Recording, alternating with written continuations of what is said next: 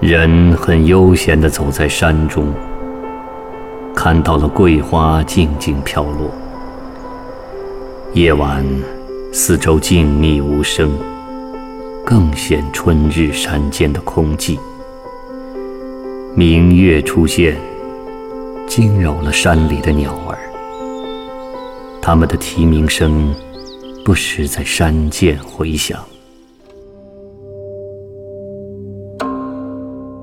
鸟鸣涧》唐·王维。人闲桂花落，夜静春山空。月出惊山鸟，时鸣春涧中。